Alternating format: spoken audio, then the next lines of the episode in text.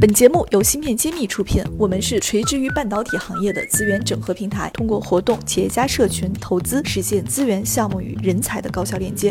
关注芯片揭秘公众号，我们与你共创国潮新生态。新年新气象，继芯片揭秘后，茄子会知识解密团队再次重磅出击，全新打造免费税法栏目“税眼看新闻”。这里有最专业的新政解读，最前沿的税法要闻。现在点击“芯片揭秘”主播页面，或者直接搜索专辑“税眼看新闻”即可收听。更有三十九个经典案例的进阶课程——税法故事会等着你。想了解更多，请添加文中客服微信号入税法专属社群。欢迎大家收听《芯片揭秘》。我们今天这一期呢，继续是和我们的葛林武葛总，还有我们的谢志峰谢院长一起来进入上一期没有完成的话题——国产设备替代的进行时。好，下面请两位跟我们的听友们打个招呼。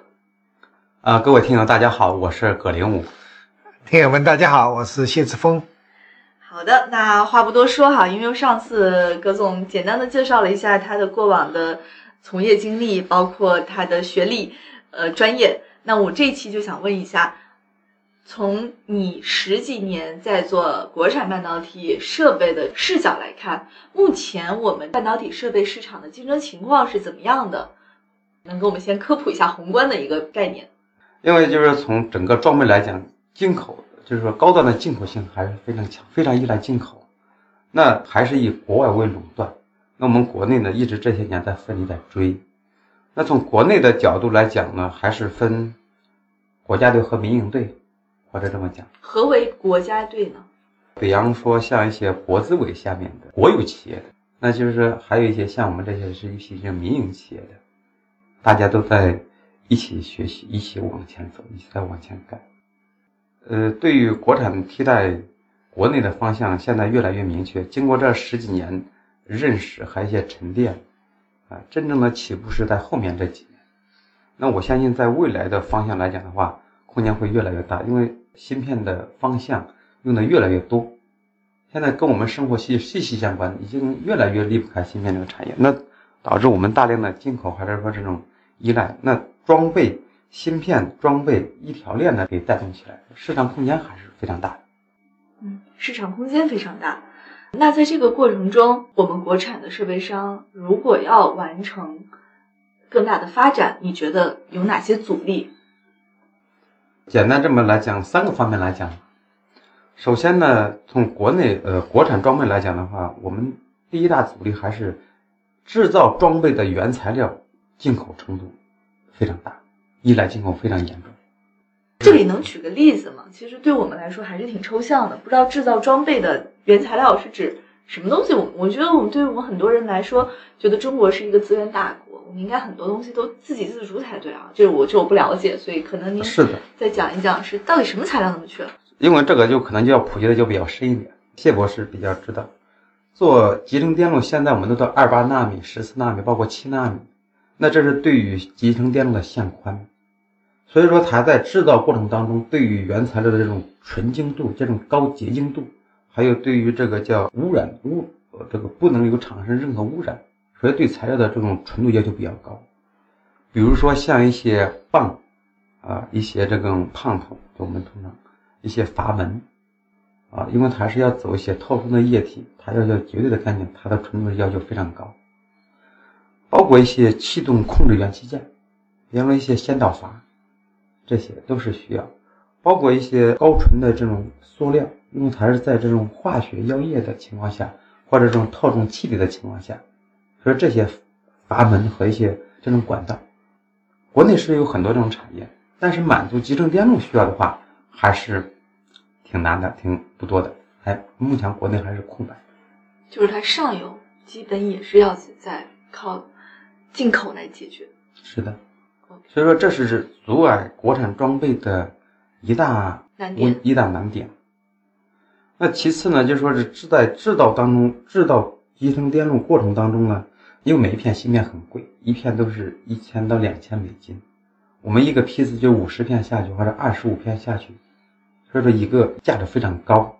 那在设备运行当中，是不允许出任何错误的，它几百万次运行是要零故障。那这个对于要求对精加工要求就很高，所以说精加工的方向是制约我们国产装备的另一个因素。现在航空航天都已经是没问题了，那制造集成电路的装备呢，就说是行业不一样，区域不一样，所以它的要求跟航空航天又不太一样。那目前就是达到这种呃零误差的运行的方向的话，对精加工的要求是非常的高。目前我们。在一些这种更高境界呢，还是有关系。芯片揭秘栏目组现将每期音频整理成文字，并在公众号发布。想获取文字版内容，请关注公众号“茄子会”，更多精彩等着你。之前我们跟院长讨论过，就是可靠性的要求和其他的领域是不太一样的。对，呃，其实分两个概念，一个是可靠性，一个是质量或者是性能。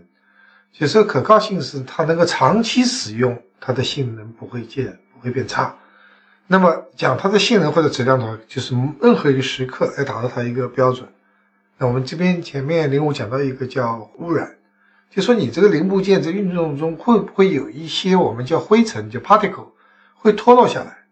一旦进入到生产设备系统里面去，那这个片子就废片了，就良率就会受很大影响，就零了，不是影响很大影响，就是就直接清零了，废片了。那么。这一个呃上千美金的这个这片就就是完全是报废。问题是你不知道它报废你是看不到的，还是要走了几百道工序以后出来检测发现它是零，你都不知道中间哪一部分出问题了，也没有办法知道。所以每一台设备里面用到的材料零部件都必须达到这样一个高纯度、高精度、高可靠性的要求。这个呢，真是六十年的功夫，不是一天两天能做到的。那第三个难点是什么呢？第三个难点就是目前客户刚才讲到，就说是不能出任何的这种差错，所以说这个就需要客户的这种容忍度和包容度，因为你跟他造成麻烦的时候，还是有产生损失的。所以说这个时候呢，就说国产的就说是什么时候到战场上，到实战中去应用去历练。这个是需要过程的，所以能给测试机会的客户是很少见的。目前其实国内还是还是很还是很包容，还是是很开放的心态来让国产的设备去跨去测试。但是呢，就是说对于装备要求，首先你要达到它的满足要求功能，这是一块。第二个呢，就你要进入市场的，就刚才进入客户端进入市场，跟国外的设备比起来，它的价格差别并不大。为什么呢？因为我们的这个这个整个装备过来，国家为了鼓励这块是免关税的，我们原材料进口过来是包含关税的，所以从成本上来讲的话，没有太大的优势。真正要做到国产替代，那只有刚才我讲那个呃原材料这些基础的材料、控制器件、这些阀门、这些管道、这些呃包括伺服控制器这些，这些能实现国产的话，那我们的成本才能降下来。客户端才能把价值才能体现出来，所以说第三个重点应该说是价值没有太大优势，价格没有太大优势，这也是阻碍国产装备的一大因素困惑。那我们提牛在这个过程中是做哪一个环节的设备呢？我们把集成电路制造过程中分为十一大类型，呃，我们是做湿法这种清洗跟刻蚀。我们知道，就是说一直都在讲光刻机是比较贵，价格又高，因为它交货期又长。它是把线铺在呃衬底片上，在这方面谢博士是专家。那我们就是做什么？做清洗跟刻蚀，就是说，首先我们讲清洗，你要把同等直径的这种颗粒物，这种刚才这种趴头要洗掉。二八纳米和十四纳米这种七纳米，它上面。如果说有污染源或者污染物的话，也会造成整个片的这种报废。所以说，头发丝的千分之一的直径的这种颗粒，要把它去给清洗掉，是用这种设备要去把它洗掉的。你如果说戴在硅片上里面，它是要造成设备污染的。那为了保证整个，刚才谢博也讲，为了保证整个制造过程的良率，所以说在很多道工艺前后要不停的洗，前面洗后面洗，为了避免造成中间造成污染或者造成这种质量的次品。说百分之六十的工艺是需要用到清洗这种设备，在制造芯片过程还是蛮重要的一道工艺制成设备。